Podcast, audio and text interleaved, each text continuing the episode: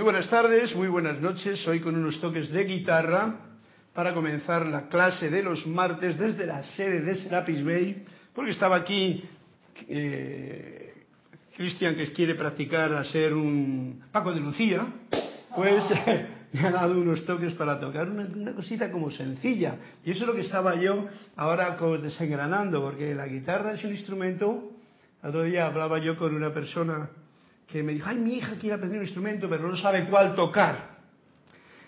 Que si piano, que si tal, quiere tocar piano. Digo, ¿tiene piano en casa? Y no. Pero también quiere tocar guitarra. Digo, bueno, pues que elija lo que más le guste y luego, sobre todo, que tenga en casa un instrumento para practicar. La guitarra es más práctica hoy día. Pero tiene un problema la guitarra, y se lo tengo que decir a Cristian, y es que al principio duelen los dedos. Y yo por experiencia con toda la gente que ha venido a que les enseñe a tocar alguna cosa, yo no soy guitarrista ni nada, pero, pero me gusta tocar todos los instrumentos, ¿no? Como sabéis. Pues duelen los dedos, duelen los dedos y es el primer, la primera resistencia que te hace abandonar el instrumento. Porque lo abandonas por una semana y luego por dos, por tres y por cuatro, porque hay tantas cosas interesantes para despistarte, o sea, sacarte de la pista de cualquier cosa que uno desea hacer y que necesita sostenimiento, constancia, perseverancia y mucho entusiasmo.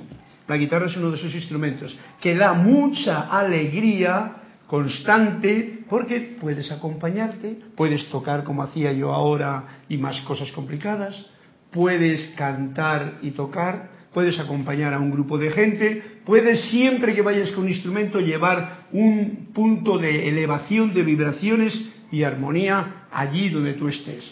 Y eso, si uno lo hace con el orgullo del poco yo, pues entonces pues se queda pobre la cosa. Pero si lo hace con la comprensión de que el gran yo soy, a través de este poco yo de la personalidad, está haciendo música para elevar la vibración de toda la gente, verás como inmediatamente atrae la atención y los pensamientos se detienen. Sobre todo si uno toca con sentimiento. Ese sentimiento que os invito a que mantengamos siempre constante, especialmente en esta clase, en este momento, en el que, invocando a la presencia yo soy en vuestro corazón y en mi corazón, bendigo, saludo y reconozco esta presencia, a la vez que encaro el sol de mediodía, el eterno amanecer, y recibo tu magno esplendor actividad, en esta actividad y en todas las actividades que yo y ustedes hagan en el día de hoy.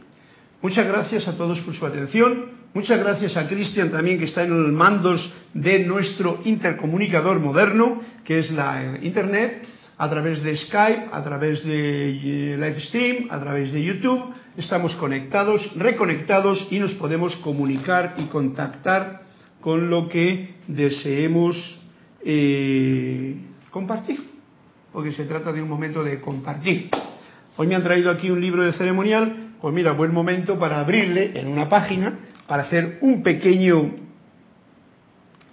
un pequeño introducción de la clase pero ya directamente del maestro. Mira, esto me suena como nuevo, ¿no? Es que esta es una nueva modalidad del libro de ceremonial que creo que le han eh, renovado algunas cosas, le han puesto algunos eh, eh, decretos afirmaciones más. Y entonces, mirad, aquí me ha entrado en página negra algo que viene muy en, en página negra, en letra de negrilla y cursiva, unas, unas frases una frase del maestro ascendido Kuzumi, mi amigo, Francisco de Asís, Pitágoras, como decía ahora Cristian, amante de la música, de las matemáticas, de la armonía. Cuando ustedes invocan la pureza o cuando piden paz, ¿han pensado que de no ser porque algún ser ha escogido calificar la vida primigenia con el regalo que están ustedes pidiendo, ¿no habría una fuente ya consagrada de pureza paz, sanación o perdón? ¿Han pensado que de no ser por algún ser ha escogido calificar la vida primigenia con el regalo que están ustedes pidiendo? Bien. Por si acaso no entendió, porque yo cuando he leído me he quedado un poquito así como retorcida la frase, porque yo no sé quién lo está diciendo aquí. ¿eh?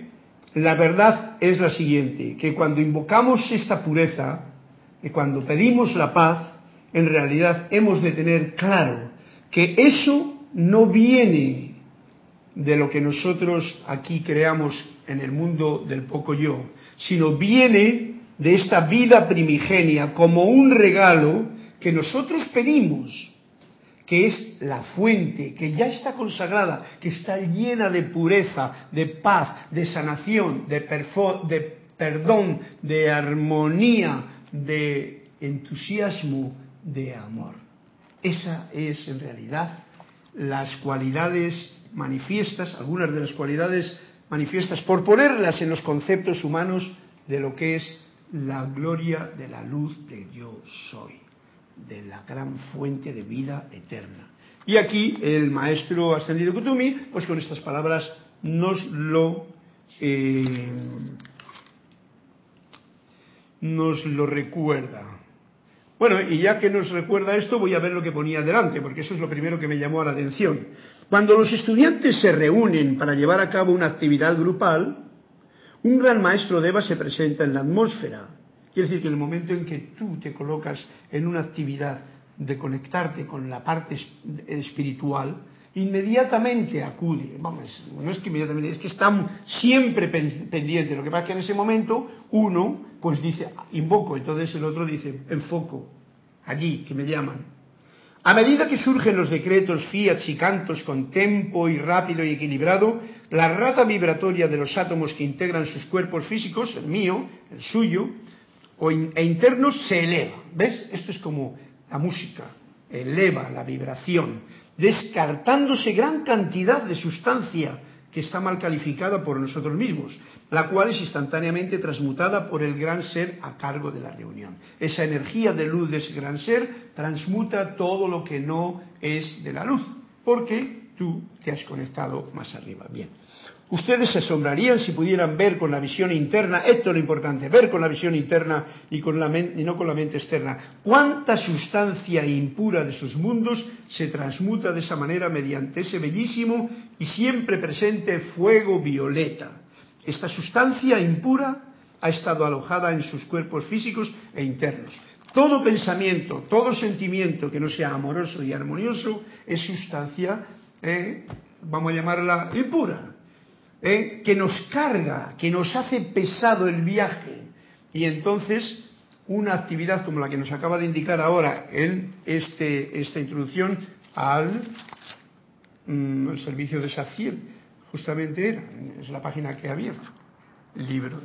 Pues nos introduce en esta clase agradeciéndole a Cristian por su servicio amoroso. Yo soy Carlos Llorente y como ya hemos hecho la afirmación, hemos hecho un decreto y hemos dado una visión mm, muy sencilla, pero interesante e importante de recordar, la utilización del fuego violeta. Esa es una actitud que desde la parte de la personalidad, de la parte del ser, del ser viviente aquí en este mundo de ilusión, pues reconociendo cuántas veces uno está generando, ya sea consciente o inconscientemente, tanta suciedad, tanta desarmonía, tanta impureza, llamémoslo como queramos, pues bueno, ahí tenemos ese detalle, que simplemente con invocarlo a la acción, todo eso desaparece. Y eso es importante, ¿para qué? Para no cargarnos durante el viaje con cosas innecesarias que resultan además muy pesadas para recorrer un camino alegre y vibrante. Bien, pues tenemos dos cuentos ya, así es que dime cuál es el nombre de los cuentos o la página y así me voy a ir sorprendiendo yo mismo con lo que vaya saliendo. Olivia pidió la 148 y Juan Carlos la 211. Vamos a ver si están en estos libros, porque ya sabes que lo quiero tener 148. Uh, tengo que acudir un segundo. 148, Olivia.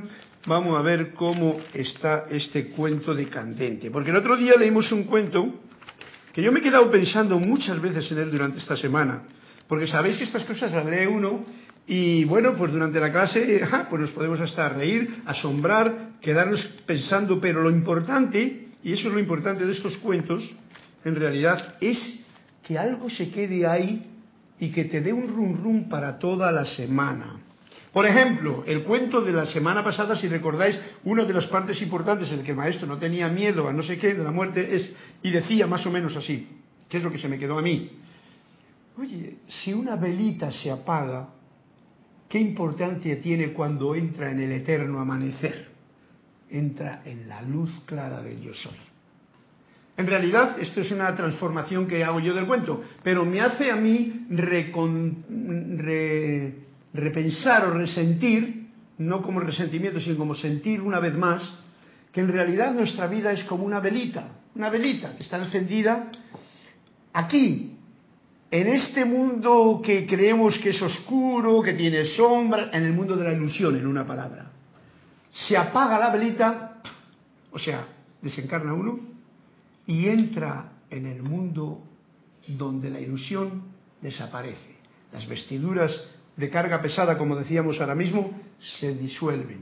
Y tú estás en un mundo de luz y de amor. Con estos seres que nos acaba de decir ahora mismo aquí, que están realmente esperando, eh, no esperando, sino eh, dispuestos siempre a ayudar cualquier inquietud interna que el ser humano en el ahora tenga para conectarse. Por ejemplo, nosotros ahora, digo nosotros, ustedes y yo, hemos hecho esta afirmación. Esta afirmación no es una frase que he leído y la he aprendido de memoria, no, es un sol de amanecer que yo encaro, o sea, yo cierro los ojos y veo ese sol de amanecer, ese sol de mediodía, ese eterno amanecer y ese sol de mediodía. Y entonces reconozco la vertida de luz que está llenando. ya el poco yo ya se quedó ahí, ¿cómo se llama? Eh, derretido, ya, en la luz que es lo importante de ese concepto que he traído yo a de poco yo. Se derrite y se hace uno con el torrente de luz que está en lo que nosotros no podemos ver porque estamos viviendo en el mundo de la ilusión. Y las cosas empiezan Bien, vamos a ver cómo es el, para empezar, este cuento que nos trae Olivia a nuestra eh, atención, que dice así. En realidad, hay dos tipos de seres humanos. ¡Wow! Los fariseos y los publicanos. Te lo reduce muy simple, dijo el maestro después de leer la parábola de Jesús. O sea, había leído la parábola de Jesús, dice, ok, dos tipos de personas, los fariseos y los escribanos, y los publicanos, perdón. ¿Y cómo se reconoce a los fariseos? Le preguntan los alumnos. Es muy sencillo son los que hacen la clasificación. Responde el maestro. ¡Wow! Esto es bien fuerte lo que acaba de decir. No sé si lo habéis comprendido. A mí me ha venido, Olivia, me ha venido el flash de inmediato. Son los que hacen la clasificación. Daros cuenta, cuando uno está clasificando, es como si fuese emitiendo un juicio. Esto sí, esto no. Esto está bien, esto está mal. Bien, eso es el fariseísmo. Nos está dando un punto muy importante. Los publicanos simplemente viven, hacen la cosa, compran, pum, viven la falta, le dan por aquí. Si hay que comer, se comen. Si hay que beber, se bebe. Si hay que reír, se ríe. Eso. Pero los otros están. Y el libro dice, esa es la mente del fariseo. O sea, cuando la mente, que es una actitud nuestra, el fariseo y el publicano está dentro de mí, dentro de ti. Hay que estar atento para discernir ¿a quién dejo yo que tome el mando?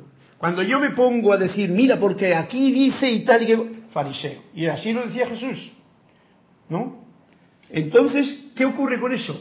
Que estamos retrasando a lo que dice, eh, o sea, estamos yendo con nuestra mente al pasado. Y eso trae unos follones, unas discusiones, unos problemas de que yo creo que es así, tú crees que es así. Fariseo. Bien, Olivia, este cuento tiene, tanta magia como el de la velita que se apagó y dejamos el mundo de la ilusión. ¿Y cómo se reconoce a los fariseos? Cada cual que haga su interpretación, yo hice yo la mía, que no es que sea la que vale para ustedes, esa vale para mí.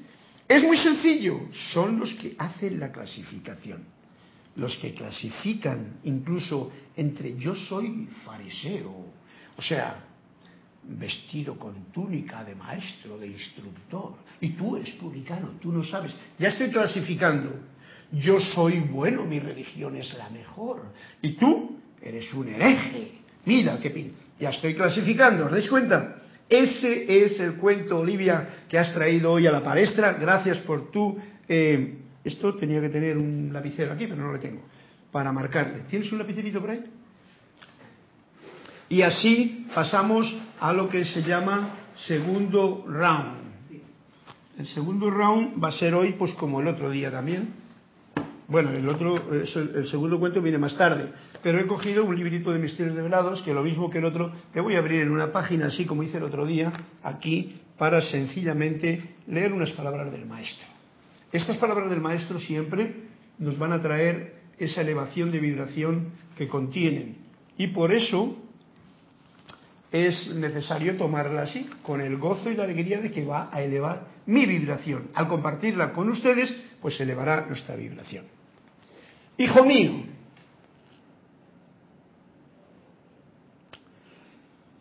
la actitud de toda persona que aspire a trabajar en cooperación consciente con la hueste ascendida, o sea, toda persona, yo, tú, que desees trabajar con los seres de luz que están en los planos internos, no debería ser, ojalá pudiera recibir instrucción directa de un maestro ascendido, no debería de ser esa. ¿Vale? Esa es la, eh, eh, actitud que no debería de ser. Ojalá pudiera recibir instrucción directa de un maestro ascendido. No, no, no, no hace falta.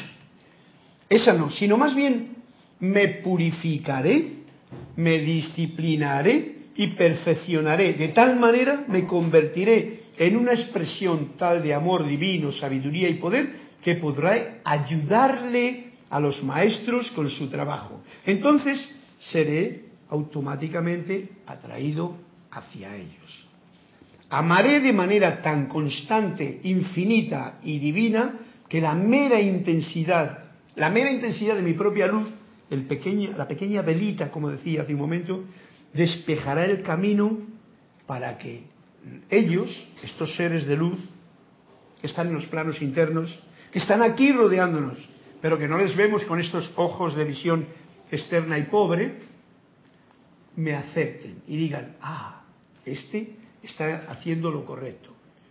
No es pedir, maestros, como dice aquí, ojalá pueda recibir instrucción directa, ojalá se me aparezca un maestro para que yo pueda... No, no, no, no, no. Simplemente, ok, Creo que tengo una herramienta como el fuego violeta para utilizarla. Voy a utilizarla porque estoy, cada paso que me descuido, ya estoy pensando en una tontería más grande que otra. Y claro, de esa forma uno, no es ningún problema, ningún problema, porque aquí no somos fariseos, no calificamos de bien ni de mal. Sencillamente es una carga pesada, una piedra que te echas en la, ¿cómo se llama?, en la mochila para que tu viaje, en vez de ser fluido, tranquilo, amoroso, armonioso y saltarín, se convierta en una pesadilla. Ese es el punto. Es sencillo. Nosotros generalmente, como dejamos mucho actuar el fariseo, va a tomar el, cuento de hoy un poquito así como en el trayecto hasta que llegue el siguiente, como clasificamos demasiado las cosas. Todas las clasificaciones son conceptos de la mente de mi poco yo. El gran yo soy no clasifica, solamente expande luz y amor. Por decir dos palabras que espero que nos sirvan para decir lo inefable. Eso es lo que hacen estos seres de luz. Nosotros con nuestra mente les llamamos de una forma, pero bueno, esto es porque estamos en este plano en que necesitamos, digamos que, individualizar hasta los seres de luz. Bueno, cuando llegue el momento en que se apague la velita y pasemos a los planos de la luz eterna, entonces, como diría Emanuel en la próxima clase, por ejemplo, que tratará de la muerte o cuando, o cuando trate de la muerte, pues nos encontraremos con que cada cual va a llevar consigo esos, esas piedras, esos conceptos que aún tenía. Y si cree que se le va a aparecer, pues Jesús, pues se le aparece Jesús. Y si cree que va a aparecer los familiares, los familiares. En fin, lo que tú crees y piensas y sientes, eso atraes a tu mundo. Y eso es aquí y allá.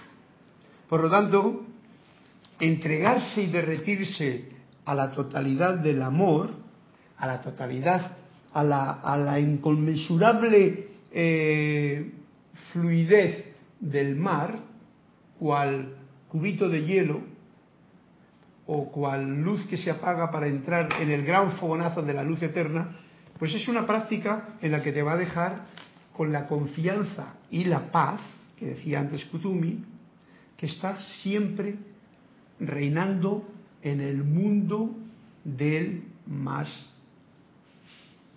de fuera de la ilusión, no en el de la ilusión. En el de la ilusión andamos con unas paces muy pasajeras. Generalmente paz llamamos a aquello en lo que cuando no hay guerra lo llamamos paz. Pero no es eso la paz. Bien nos lo dicen los maestros, lo dice Juaní, dice Lady Nada, la paz va mucho más allá de lo que nosotros podemos imaginar. Bien, pues con esto hemos comenzado la clase. Bueno, sigo un poquito más, dice hijo mío, la autocorrección y control de las fuerzas al alcance del uso de la conciencia humana, autocorrección, quiere decir que esas fuerzas hay que corregirlas, y control, también es energía que hay que controlar, de las fuerzas al alcance del uso de la conciencia humana, la conciencia humana tiene una posibilidad, ante muchas energías que hay aquí, de dejarse empujar por ellas y terminar en cualquier parte o de controlarlas y hacer algo en concreto, positivo, armonioso y mm, una bendición para los demás. No es cuestión de un momento. Esto es como la, tocar la guitarra o tocar el piano o cualquier instrumento o cualquier actividad que requiere constancia. No es cuestión de un momento, ni tampoco un sendero de comodidad. La guitarra, he dicho yo, duele los dedos. ¿eh? Duele los dedos. Pues todo esto es igual no es, no es cuestión tampoco de letargo ni de autogratificación, ya que los sentidos se amotinan dentro del ser humano promedio. En el promedio, los sentidos te llevan al huerto en cuanto menos te descuides. Eh, y este se revela furiosamente contra las limitaciones. ¡Ah! Se cabrea de su naturaleza inferior lo cual es imperativo si es que habrá de gobernar apropiadamente estas fuerzas dentro de sí. O sea, fijaros lo que dice.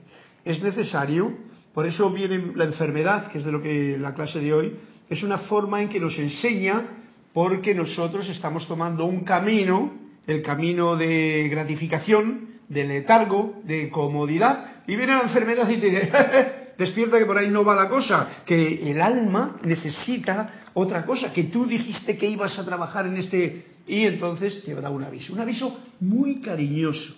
Por eso a la enfermedad hay que amarla, observarla, ver las causas y dejar que se diluya lo mismo que en el gran en la sanación. Eh, lo cual es imperativo si es que habrá de gobernar apropiadamente estas fuerzas dentro de sí especialmente en mis sentimientos, de manera que puedan ser utilizadas y actuar únicamente bajo el dominio consciente de su mente divina. Nosotros tenemos esta mente humana, que es la que yo llamo como esa parte del poco yo, que es una mente maravillosa, porque mente humana es una calificación que mi parte farisea está dando a la mente, ¿vale? Ojo, yo no os voy a decir a vosotros lo que es, yo mismo, que soy tú, O sea que estamos todos en el mismo, en el mismo eh, círculo. Soy el que califico. La mente es un instrumento maravilloso, pero si nos dejamos llevar por la comodidad, por lo otro, por lo que te, por lo que lo externo y tal, pues nos puede llevar al huerto. Llevar al huerto quiere decir que nos puede llevar en su dirección. Pero existe la mente divina, el cuerpo mental superior que se llama y ahí ya la cosa cambia. Experimentemos. Bueno, pues para comenzar, vamos a ver, ¿hay otro cuento? Sí, Olivia 148, Juan Carlos 211 y Flor el página 29. Sí, como veis los cuentos dan una... ¿211 de Juan Carlos? Sí, 211. 211. Bien. Juan Carlos, vamos con el cuento tuyo para que esto no se nos olvide que hemos leído, pero, el cuento no nos saca del tema. El cuento nos da de mantener en el tema, porque estos cuentos son profundos. Por eso he cogido este libro que casualmente cayó un día en mis manos así, eh, que era un regalo de Kira a Jorge. Entonces a los dos les tengo aquí yo con estos cuentos contándonos y yo lo comparto con ustedes con sumo gusto, con su participación como ahora nos hace Juan Carlos. Un discípulo decidió mostrarse más agresivo y directo. ¿Crees tú que hay vida después de la muerte? Preguntó. ¿Ves tú cómo todo está relacionado? ¿Eh? ¿Crees tú que hay vida después de la muerte? Sí, un poquito agresivo. Me extraña que insistáis tanto en este tema, dijo el maestro. ¿Y por qué te extraña? Este discípulo era de los cojonudos. Tenéis ahí ante vosotros este espléndido día de primavera, dijo. Sí, el maestro señalando con un gesto la ventana. Y os comportáis como el niño que se niega a comer hoy porque no sabe qué le traerá el mañana. ¿Tenéis hambre? Comed vuestro pan de cada día. Esta frase que la dijo el maestro, que nos lo repitieron luego en la Biblia, no de guardéis maná para el próximo eso, comed lo que cae, punto. Esto es una frase muy sabia. Está diciendo, ¿por qué te preocupas tú por lo que hay más allá de la muerte? ¿Eh? ¿Por qué te vas a preocupar si eso sería una de las clasificaciones que nos decía, que nos dice el fariseo interno? El fariseo interno está interesado en qué hay más allá y puede discutir y se forman cada teosofía de, de, ¿cómo se llama? Uf, anda, que no han escrito los, los teósofos y los, toda la gente que habla de Dios y tal sobre la muerte. Por eso tenían un punto muy especial porque así atemorizaban al personal y le tenían bien cogido por todos los lados. Bien, tenéis, nos dice el maestro, ¿por qué te extraña todo eso? Yendo al grano, tenéis ante vosotros este espléndido día de primavera. ¿eh? ¿Veis por la ventana? Y os comportáis como el niño que se niega a comer hoy, o sea, hoy no quiere comer lo que tiene hoy, aquí en el cuarto, porque no sabe qué le va a traer el mañana. Y estamos viendo, estamos diciendo no te preocupes por el mañana. No te preocupes que se te apague la vela de la vida en el mundo de la ilusión, porque despertarás como de un sueño en el mundo de la luz y de la realidad. Este es mi punto de vista. No tengo ninguna duda al respecto. Entonces dice, ¿tenéis hambre hoy? Pues comed vuestro pan de cada día, de hoy. Hoy comed el pan de hoy. Mañana vendrá el de mañana. Si anduviese la humanidad en este nivel, por supuesto no habría el negociado tan horrible que ahora mismo tenemos en todo el mundo. Habría un compartir, porque uno igual tiene mucho pan y el otro no tiene, toma pan tal. Pero como nos hemos metido en un lío bien gordo, con tanto fariseo que clasifica, pues todo lo clasificamos. Y tú vas ahora y pasas por una, por una, ¿cómo se llama? Todo lo hemos llegado. Es, muy fariseo el mundo en que vivimos ahora mismo. El cuento de Flor tiene su sentido. En vez de vivir humilde, amorosa, tranquila, entusiasta, compartiendo, viviendo en, este, esta escuela planetaria que es el planeta Tierra, compartiendo con cualquier persona que se te acerca en ese día y, teniendo, tenemos un follón que si las bolsas de plástico, que si el supermercado, que si este alimento que encima no está bueno, que si lo otro por aquí. Nos hemos montado un mundo que, bueno, es lo que hay, así es que comámoslo. Cómete eso, que es lo que has creado, porque lo hemos creado nosotros, lo estamos creando nosotros, todo lo que hay ni los ángeles, ni los arcángeles, los seres de luz, esta gente, oye, con la intención tan buena que tenían cuando fueron, dijeron, oye, que yo quiero ir a la tierra, que quiero probarme un poquito a ver cómo lo hago. Oye, ¿cómo nos olvidamos de la historia, no? De la nuestra. Y lo convertimos en vez en publicanos, público, que eres un público, en fariseos. Venga a clasificar. Te vas por la aduana y te clasifican, vas aquí, pesas y mides, y todo clasificado, todo por cuestión de esta ambición, porque no miramos por la ventana y sabemos que mañana, a través de la ventana, como nos dice el cuento, hay una primavera eterna, hay un eterno amanecer, hay un sol de mediodía constante. Yo hago hincapié en ello porque yo sé que por mucho que se diga, no se tiene todavía esa, es, ¿cómo se llama? Esa certeza, esa... ¿eh? Y eh, ¿eh? tenéis hambre hoy, pues comed el pan de cada día. Ya digo que esto está bonito decirlo, pero de tal manera no falta nadie si tuviésemos realmente hambre y realmente encontraríamos de comer. Pero como hemos convertido el mundo en tan difícil, pues hasta los alimentos, como enteré el otro día, los alimentos que sobran en los supermercados y en sitios por ahí así, hay ahora mismo unas, unas ¿cómo se llama? Unas fábricas que han inventado para coger todos esos alimentos y transformarlos en otro para hacer más alimento. Que luego tú te crees, porque te pone la etiqueta tal y tal, que es esto, esto y esto, te voy a echar cara. ¡Guau! Ay, donde esté una manzana sana de las que daba mi árbol de mi huerto aquel tiempo. Reineta se llamaba. La ponías aquí y olía. La ponías aquí y sabía. Eso era una manzana. ¿Y los naranjales? ¡Oh! Los naranjales. Cristian les conoce, me parece. Naranjales que da unas naranjitas también ricas. Bueno, ok. Esto está todavía esperándonos. Comed vuestro pan de cada día. Gracias, eh, como Juan Carlos, por este cuento tan agradable que nos trae al presente.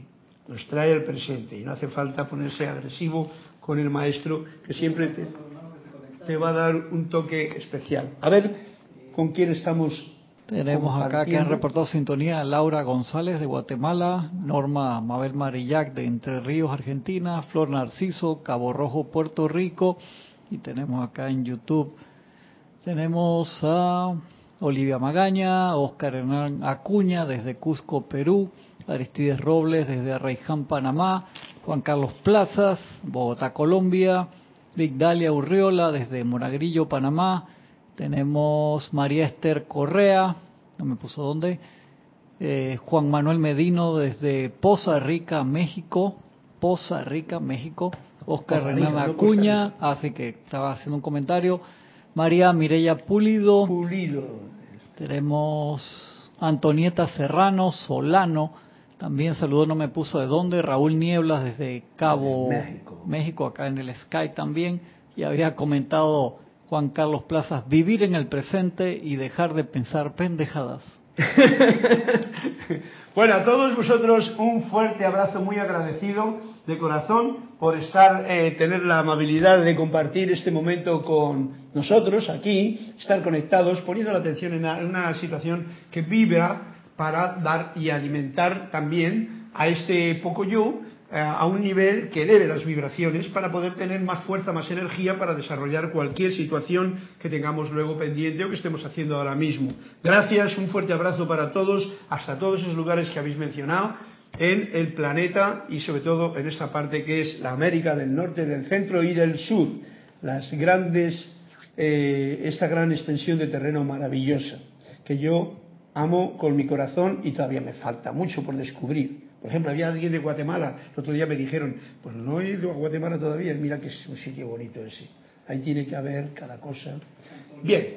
Antonieta Serrano es de Costa Rica que saludó y Aristides acá mandó un comentario que dice...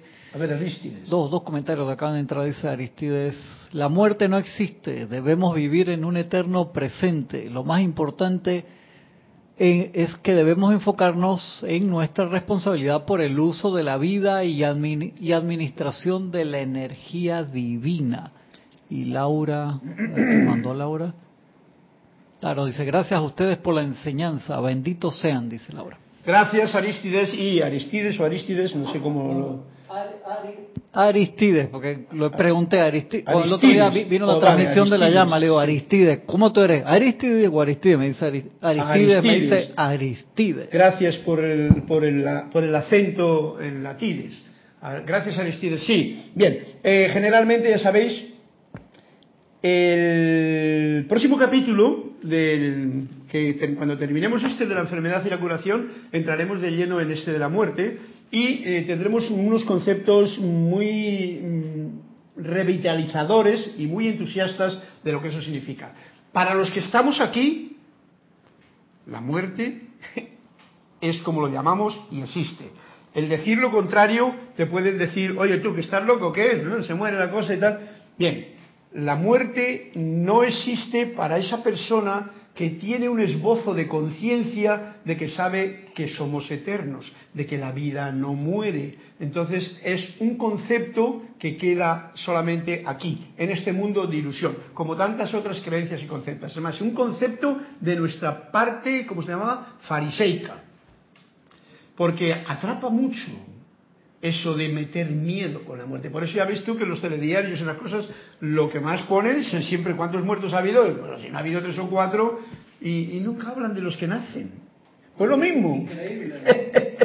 es lo mismo bajarse del tren, no, no es lo mismo siquiera, que meterse en la vida de la ilusión. Este es un mundo de ilusión, la vida nuestra que estamos viviendo. Es exactamente lo mismo. Un ser de luz aparca en esta experiencia vive aquí sus más y sus menos, sus aprendizajes y sus golpes y sus y un día se baja del tren. Los que se quedan aquí, ¡ay, se murió! Bien, cuando tú te vas ni te enteras de que te has muerto. Es más, yo me acuerdo un tío que me dijo, un, tío, un señor, un amigo mío, me dijo, oye, tú cuando un ataque de corazón, es que no te enteras. Claro, no te enteras no te enteras. ¿Por qué? Porque no hay nada de que enterarse. Sencillamente la vida continúa. Aristides, así es que muy bien, gracias por ese comentario, por ese agradecimiento que os le, los le devuelvo con creces por estar ahí, por hacer estos comentarios. Y vamos a continuar con el libro de Manuel que hoy nos trae a la palestra la continuación de lo que el otro día dimos. El viaje no es enfermedad y curación y venía a un punto importante. Vamos a ver cuándo podemos desarrollar. Son kármicas algunas, estamos hablando de la enfermedad y la curación, que es el capítulo este, el capítulo de la enfermedad y la curación. Capítulo 10. Son kármicas algunas enfermedades, va a tocar ciertas cosas simplemente para nuestro conocimiento. Kármico y tensión o acción es lo mismo. Porque daros cuenta de que la palabra kármico viene del programa, ¿cómo diría yo? ¿Cómo, se llama lo del cuento? Publicanos y, fariseos. los que clasifican, clasifican. Es, una clasificación de la mente. Y aquí no lo está diciendo. Kármico y tensión es lo mismo. Es acción. Y toda acción, pues vamos a ponernos en el punto de que estamos, eh, genera un karma, por decirlo de una forma. O sea, genera algo. Tú mueves una ficha en tu ajedrez si estás jugando o a las damas o a lo que sea, o en la vida, tú haces un movimiento, levantas la voz, dices algo en público y eso va a generar algo rápidamente. A eso es a lo que se llama karma. Acción que se mueve. Es así como ustedes se han diseñado en esta vida, o sea, nosotros hemos diseñado esta historia para seguir el mapa de nuestra propia alma dentro del área del conflicto porque al bajar a este mundo de ilusión es un área donde los conflictos son permanentes y constantes debido a nuestra propia ignorancia o a nuestro olvido de quién yo soy realmente. Estas podrían dominarse kármicas, ¿no? Dice Manuel. Y sin embargo, este es un término que trae más ilusión que claridad. Yo, el otro día, cuando estábamos hablando del karma, me estaba resbalando mucho por ahí porque sé que hablar de ello es como decir más tonterías. Es como clasificar. Es dejar que el fariseo que hay en mí hable. ¿Y para qué? ¿Cuándo puede ser uno publicano hacer las cosas bien, amorosa, musicalmente, y entonces no preocuparte de nada más? Porque nadie te va a pedir cuentas. Nadie te va a pedir cuentas. Solo tú Eres el responsable de todos tus actos y tú vas a decirte a ti mismo, conchos, con lo que podía haber hecho y lo poco que hice, por ejemplo, en un decir, o con lo poco que hice de estar en armonía y lo mucho que hice en estar en desarmonía, por mi trabajo, por mis obligaciones, por mis cosas. Ojo al dato, que es muy sutil la situación. Bien, la curación puede ocurrir instantáneamente, fijaros, esto es importante, si se da el reconocimiento de la verdad. Yo he pasado ahora mismo en una etapa de, vamos a llamarlo disque enfermedad, que yo le he agradecido a la enfermedad porque me ha enseñado muchas cosas. ¿eh? Besitos a la enfermedad. ¿eh? Me ha tocado un poquito las narices también, pues tengo que decirlo, porque me fastidia. Pero de nuevo puedo estar hablando, cantando, eh, tocando la guitarra y feliz de saber que esa nube ya pasó. y se da y desaparece instantáneamente, esto todavía no lo he logrado yo. En muchos casos lo logro, pero en la mayoría, en algunos gordos como que no. Me tiene que venir la enfermedad a tocarme un poco la moral para hacérmelo recordar. Si doy reconocimiento a la verdad, la verdad es el bien único, el del gran yo soy, de la fuente de toda vida, no la verdad mía, porque yo tengo mi verdad parcial, tú la tuya, sobre la que ha causado la enfermedad. Si se da el reconocimiento de la verdad sobre la que, lo que ha causado la enfermedad, la causa. ¿Cuál es la verdad de la causa que esto ha, generado? Porque es muy fácil decir, una gripe, no un dolor, no, me lo contagió. Es muy fácil. Siempre echar la culpa a alguien. Pero saber la verdad, ¿qué es lo que hay en ti que te está diciendo para que cambies la... Uh, ahí estamos tocando hilos muy sutiles, cuerdas muy sutiles de la guitarra. Hay que tocarlas con mucha delicadeza, pues si no ni te enteras. Así que la enfermedad es, sin excepción, haber hecho físico lo que la conciencia no ha estado dispuesta a recibir. O sea, mi conciencia no quiere recibir una cosa que... ¿eh? y entonces te viene una enfermedad para decirte, ojo al dato por aquí, atento. Si nos lo tomamos con esta calidez, con este cariño, con este agradecimiento, las cosas comienzan a cambiar. Si nos lo tomamos de la otra manera, bueno, pues te vas al médico, te ponen las inyecciones, te ponen las pastillas y vuelvo, volverás a tropezar en la misma piedra o una un poquito más grande. Cualquier tipo de rechazo se expresa, a fin de cuentas, en lo físico. O sea, lo que tú rechazas en lo interno se va a expresar en lo físico. Lo cual es una razón para que las almas se pongan cuerpos físicos. O sea, por eso nos hemos puesto este cuerpo físico cuando uno nace. Te pones un cuerpo físico para poder sentir en el cuerpo físico una serie de experiencias que uno quiere vivir en este plano de una vibración más baja. Ese es el motivo y por eso es por lo que estamos aquí y por eso tenemos un cuerpo físico y por eso el cuerpo físico cuando las cosas están un poquito así para que es muy difícil de definir o de clasificar como fariseo el por qué se manifiesta esa enfermedad en tu cuerpo, en mi cuerpo físico. De esta manera deben encarar lo que están renuentes a encarar, o sea, porque estamos como, yo no quiero encarar ciertas cosas, me las paso por debajo de sobaco, a encarar en los niveles mentales y emocionales. O sea, porque mi mente está pensando, por ejemplo, yo tengo un problema con un amigo, o con un compañero, o con alguien, o conmigo mismo. Problema que no sé cómo solucionarle. Eso trae un conflicto. Y a veces lo quiero ocultar, lo quiero tener ahí tapadito y tal, no lo remuevo, casi ni le toco, lo despisto con, me voy de compras, hago esto, no, hago mil cosas. Pero eso no lo toco, porque me fastidia. Y entonces un día viene la enfermedad y te dice, toma, chico, venga, ponte las pilas que ahí tienes una cosa que te está, se te está acumulando. Y eso es uno de los motivos que aquí claramente lo dicen y que yo estoy muy eh, de acuerdo con ello, por eso me gusta comunicar esta visión que es bien especial con todos ustedes. Tu cuerpo enfermo no es tu enemigo, ajá, sino tu amigo fiel. Tengámoslo en cuenta. Mi cuerpo, cuando se pone enfermo, no es mi enemigo.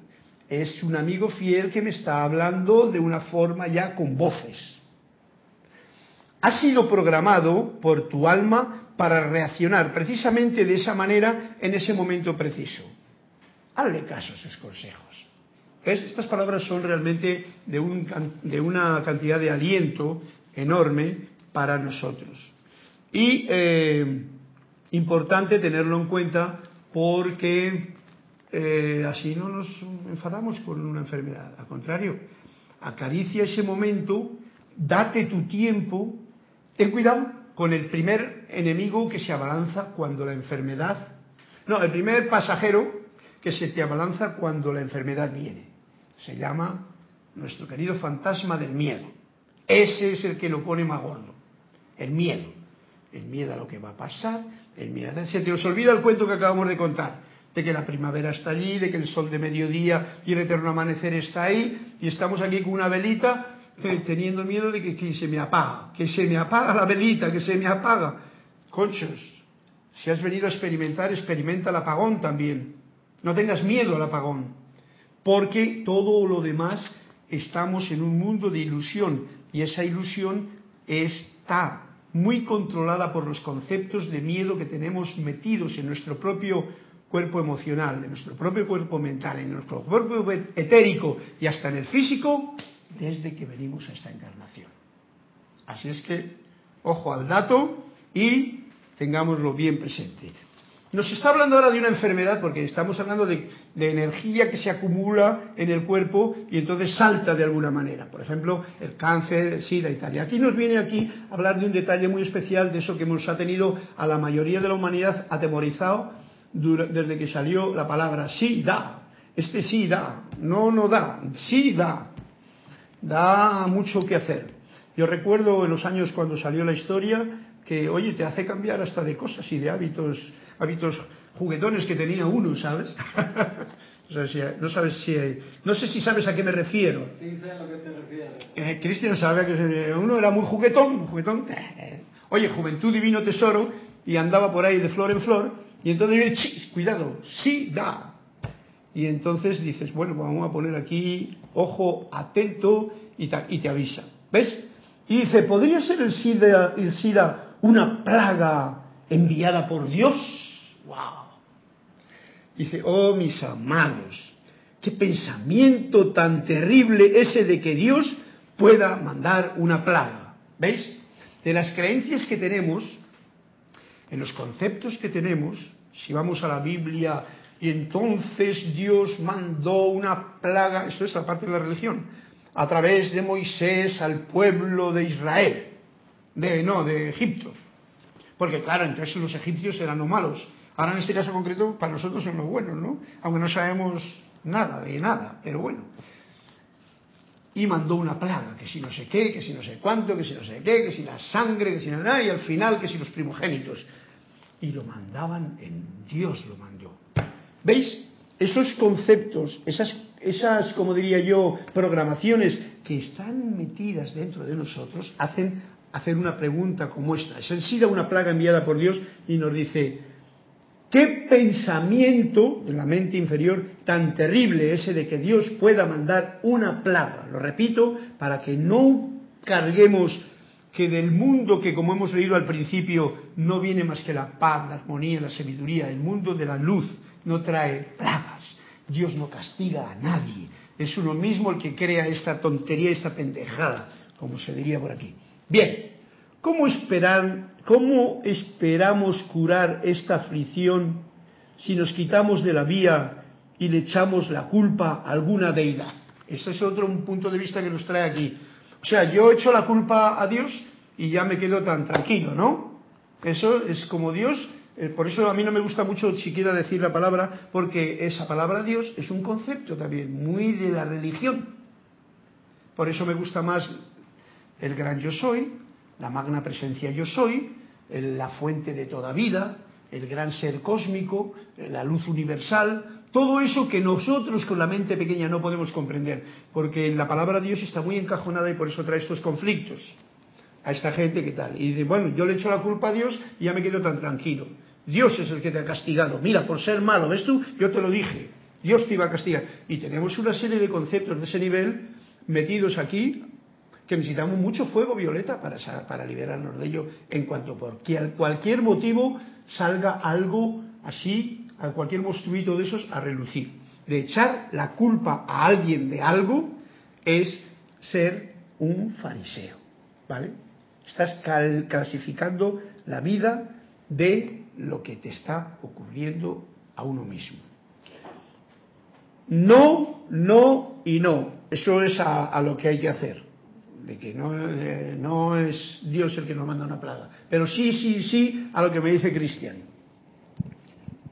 Raúl Nieblas de Cabo México dice Carlos, si se está físicamente enfermo, se tiene temor a la muerte. Si se está pasando por una dificultad económica es porque se tiene temor a la carencia. Y así se pueden seguir llamando espacios. La respuesta es el amor. El amor sigue siendo el camino pero hay que decidirse a enfrentar el temor. pero se tiene que pasar por eso. Claro, no es que, eh, sí. ¿Cuál es lo que dice la palabra que no me acuerdo? Léeme la primera frase que decía, morar, morar. Si se está físicamente enfermo, se tiene temor a la muerte. Ah, temor, temor, es que entendía morar. Temor, claro. Eso es el miedo, ese miedo. Entonces, ahí, eso es el esquema general, en parte fariseica mía que clasifica. Generalmente ocurre eso, a todos nos ha ocurrido, a mí también. Por lo tanto, ahí tenemos un aviso. Y ya lo he dicho muchas veces que el miedo no es un enemigo. No es un enemigo. Sencillamente un programa que nosotros hemos creado aquí para vivir en este mundo de ilusión asustados. En vez de, en vez de eso. Entonces al miedo se le manda también, se le echa su racioncita de fuego violeta, de tú tranquilo y déjame que experimente esta enfermedad porque algo me está diciendo. Bien, Gracias. Ese es el asunto. Las palabras que has indicado también es el amor. Pero bueno, estos son la teoría. La práctica solamente la vive cada uno cuando es consciente de lo que está ocurriendo en sí mismo en ese momento en que la enfermedad te está llamando a tu cuerpo físico. Solamente eso. Las palabras que aquí se dicen no valen un pimiento. No valen. Las que leemos en los libros y las repetimos como loros tampoco valen. Lo que tú vives en tu experiencia personal, eso te va a dar la clave de que lo estás poniendo en práctica. Y eso es lo que sí que vale. Raúl, gracias por ese comentario tan puntual. Y tienes dos comentarios más. Juan Carlos Plaza, que comentaba, dice, el Armagedón que proclaman unas religiones por ahí.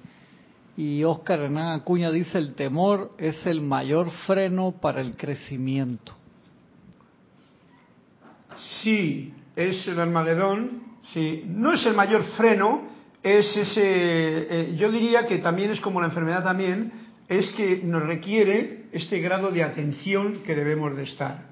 Porque, mm, claro, uno que ya no es que haya despertado, porque el despertar eh, no es una cuestión de que yo ya estoy despierto, porque he leído un par de libros de metafísica o de los maestros ascendidos. No, no, no, no. El despertar es otra historia. Ahí ya cada cual que se autoexamine y te autocorrija.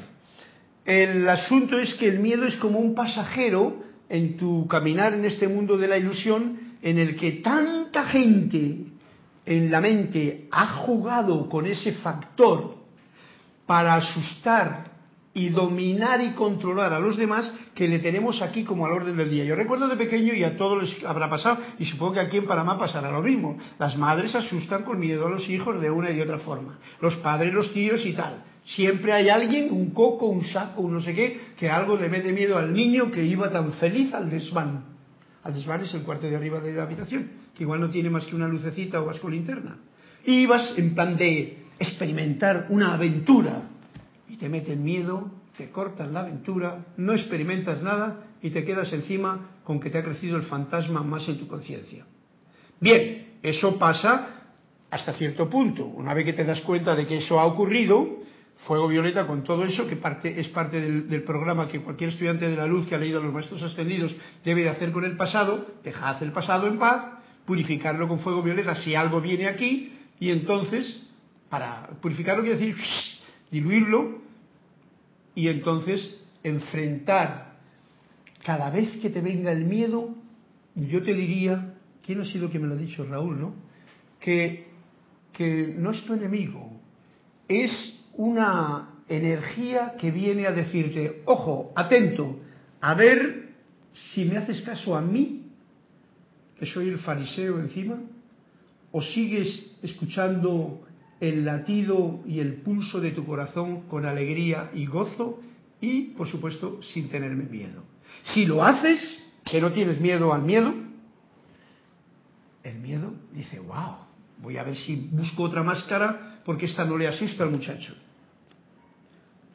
Considerar un enemigo en la vida y el miedo, si yo le considero un enemigo, es una clasificación de la mente. Por eso yo amplío un poquito la visión para compartirla con vosotros, porque si yo clasifico al miedo como un enemigo, va a ser alguien al que tengo que tener miedo, porque es un enemigo, ¿no? Me la puede dar jugar. Pero si yo le considero como un amigo que viene a probar si yo estoy dormido por decir esa palabra, o despistado, vamos a llamarlo mejor dicho, o estoy caminando alegre, si caminas alegre con una vibración alta y, tienes todo ese pulso del corazón consciente, ¿eh? desde por la mañana, comiéndote el pan de cada día, no el de mañana, sino de hoy, el miedo se queda ahí como diciendo, bueno, aquí estoy yo, pero no me das la oportunidad. Compruébenlo, no lo crean. Seguimos. Antes de que termine la cosa, dice algo así. Quienes reconozcan su autonomía en sus propias vidas sabrán muy bien que esta no es la causa. Yo reconozco esa autonomía. Quiere decir que todo, y esto cualquier estudiante de la luz lo sabe, no es la vida la que me está haciendo a mí daño. Soy yo el que tengo la oportunidad de iluminar con mi velita a la vida. Y ninguna fuerza puede soplar esta vela si yo la tengo bien conscientemente encendida durante el trayecto de mi viaje.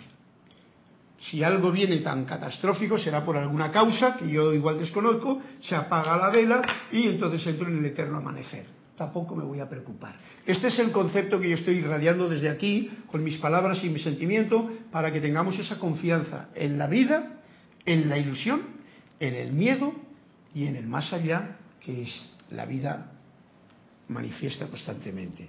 Entonces, lo que estamos hablando es de que quienes reconozcan su autonomía, o sea que todo es depende de mí, de, mi, de lo que yo pienso de los demás, de lo que yo genero en los demás, de mis sentimientos hacia los demás, de lo que yo veo y juzgo en los demás. Todo eso que yo, como un proyector, proyecto al mundo de alrededor, yo soy el que lo fabrico. Si yo tengo esa conciencia, que es lo que nos dice aquí, ¿eh? que esa es la causa, no tengo ningún problema y yo no he hecho nunca la culpa ni a Dios, ni al enemigo, ni al otro, ni al otro, ni al otro. Compruébenlo. Si ustedes creen merecerse el castigo, por supuesto, si yo pienso que me merezco un castigo, necesito preguntarme qué es lo que me falta en mi vida. ¿Por qué me siento culpable y creo que tengo necesidad de un castigo? Pero soy yo el que quiero el castigo, soy yo el que tengo que trabajar en alguna culpabilidad que siento, que he hecho alguna cosa que no está bien, y entonces tengo que saber soltarla. Eso es asunto. Si ustedes creen merecerse un castigo.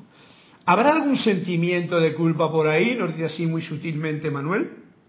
Pues con toda seguridad esos sentimientos de culpa que vienen, como te digo, de culpa, miedo, temor, todo eso que está por ahí, que no es armonía, paz, eh, alegría, entusiasmo, eh, todo eso está ahí oculto dentro de nuestras em, mm, células, de nuestras moléculas, de la electricidad de nuestro propio cuerpo, que no es eléctrico, sino de la suciedad o impurezas que aún guardamos. Es así, no hay ningún problema. Estamos recorriendo un mundo de ilusión, se nos pega mucho de la ilusión. No, hay que ir a confesarse rápidamente. No, no. Hay que limpiarse de ello y punto, ¿no? Como quien se embarra las botas porque se ha caído en un dodazal. Se pega una buena ducha de fuego violeta, de agua, de aire agradecido, de estos elementos que nos dan toda la vitalidad. El asunto consiste en su identificación con alguna postura que sugiera que ustedes se merecen el castigo de Dios, no la enfermedad en sí. Ahí está el asunto. Si yo me merezco el castigo, el asunto consiste en que yo me identifico con alguna postura mía, mía, de visión de la vida, por programas que tengo, por lo que sea, que yo creo que me merezco el castigo de Dios. Ya sabemos que Dios, el pensamiento, este pensamiento es un pensamiento terrible, nos dice Manuel. El creer que Dios anda castigando a, sus hijos. Ningún padre debería nunca de castigar a sus hijos. Estas son palabras fuertes porque dicen, sí, pero es que mi hijo es... No. Dios, que es nuestro Padre, no nos castiga nunca. Ni con tormentas, ni con enfermedades, ni con virus, ni con historias, ni con sidas, ni con terremotos. No. Todo eso lo que es el programa de aprendizaje que tenemos aquí mientras somos velita en este mundo de ilusión. Por, por, el momento dejo, luego queda un poquito más todavía, que es muy importante todo esto. Voy a leer un cuento que me parece que quedaba por ahí. ¿Cuál era el que quedaba? 29, página 29. Página 29. Vamos a ir para Flor con este cuento. Me parece que era de Flor o de quién era. Sí, de Flor. de Flor y así con ello ya terminamos la clase. ¿eh? ¿Ves? Es que ya con esto termina justamente diciéndonos el cuento de Flor lo que estábamos hablando. Cuando hablas de la realidad, que es lo que estamos hablando, ilusión, realidad, dijo el maestro, cuando hablas de la realidad, dijo el maestro, intentas expresar con palabras lo inexplicable, lo expresable. ¿eh? La realidad no se puede expresar con palabras. De manera que lo más seguro es que tus palabras no se entiendan. ¿Ves? Por eso yo siempre digo, en cuanto pasas del límite de lo, ilusorio, que es lo que nos entendemos, por ejemplo, la palabra Dios, pues bueno, la gente lo entiende cada uno a su manera y muchos se pegan por ello y tal, ¿no? Y nos dice, cuando hablas de la realidad con mayúscula, o sea, del yo soy, cualquier cosa que uno, por muy estudiante de la luz que sea, intenta expresar con palabras eso que es inexpresable, no se puede expresar, y yo estoy de acuerdo totalmente, de manera que lo más seguro es que tus palabras no se entiendan. Por lo tanto, mucho mejor, sonríe, agradece y cállate la boca ante estas cosas que a muchos siempre tienden porque han leído un libro y empiezan a hablar y tal y tal. Bien, es mejor, mm, a no ser que, bueno, te toque leer alguna frase de alguien, pero veis lo que leímos aquí. Del mismo modo, las personas que leen esas expresiones de la realidad que llamamos escrituras, atentos, se vuelven estúpidas y crueles. Ojo al dato. Se vuelven estúpidas y crueles. Y yo estoy de acuerdo con ello. Fijaros la crueldad que se ha conseguido en, las religiones, etcétera, etcétera, por seguir lo que dicen las escrituras, la Biblia, lo otro, lo otro, eh, y ya no digamos la Inquisición. Se vuelven estúpidas y crueles porque no siguen la lógica de las escrituras sino lo que ellas piensan, esas personas piensan, que dicen las escrituras. Bueno, ahí tenéis el cuento, en el cuento para que le, escuchéis dos veces. Y lo ilustraba con una parábola. Esto que nos ha dicho es muy importante porque tiene que ver con todo lo que en esta clase hemos desgranado. El herrero del pueblo contrató a un aprendiz dispuesto a trabajar duro por poco dinero y se puso a instruirlo. Cuando yo saqué la pieza del fuego, la pondré sobre el yunque. Y cuando te haga una señal con la cabeza, cuando te haga una señal con la, con la cabeza, ¿vale? Golpéala con el martillo, ¿vale? No la golpes con la cabeza. ¿Eh? El herrero le dice al muchacho, cuando te haga la señal, golpéala con el martillo. El aprendiz hizo exactamente lo que creía que le había dicho y el día siguiente se había convertido en el nuevo herrero del pueblo. Eso es cuando el aprendiz hace exactamente lo que creía que le habían dicho y al día siguiente se había convertido en el nuevo herrero del pueblo. Él, o sea, ¿veis lo que significa? ¿Tú no lo has captado? Bueno, el asunto es el siguiente, Flor. Te dicen una cosa, lees una cosa, pero no la practicas y no sirve de nada. El chaval este, como el herrero le había dicho cómo tenía que hacer, saca el fuego, lo pones aquí y golpealo con el martillo. No te dice que lo golpeó. Él va feliz ya y lo propaga por el pueblo. Soy el herrero, soy el herrero, ya sé cómo se, ya sé cómo se hace todo esto. ¿Has golpeado? ¿Has sacado, has metido la mano en el fuego, has sujetado el hierro ahí mientras te quemabas porque no le habías puesto el guante? ¿Has golpeado el hierro y has visto cómo te salían las chispas que si no llevabas gafas te podían quemar o te quemó una la pierna? No. Pues entonces, ¿de qué vienes faroleando de que eres un herrero? ¿Veis el cuento? Flor, esto es cuando la realidad es la realidad. Mientras no estemos en la realidad, no hables de ella. Es el cuento. Gracias, Flor. El cuento era muy bonito, muy interesante. Cerraba muy bien el capítulo de lo que hemos estado hablando hoy. Y con ello me despido, eh, juzgando menos, porque hay que juzgar menos, agradeciendo más a todos ustedes por su presencia, por su comunicación, por su entusiasmo en los comentarios y en todo. Aristides, Raúl, eh, Flor, Lourdes, eh, bueno, de Cuzco, mi amigo de allá, todos un fuerte abrazo, mil bendiciones y que sea la luz de Dios que nunca falla, la que pulse radiante, iluminando vuestro corazón.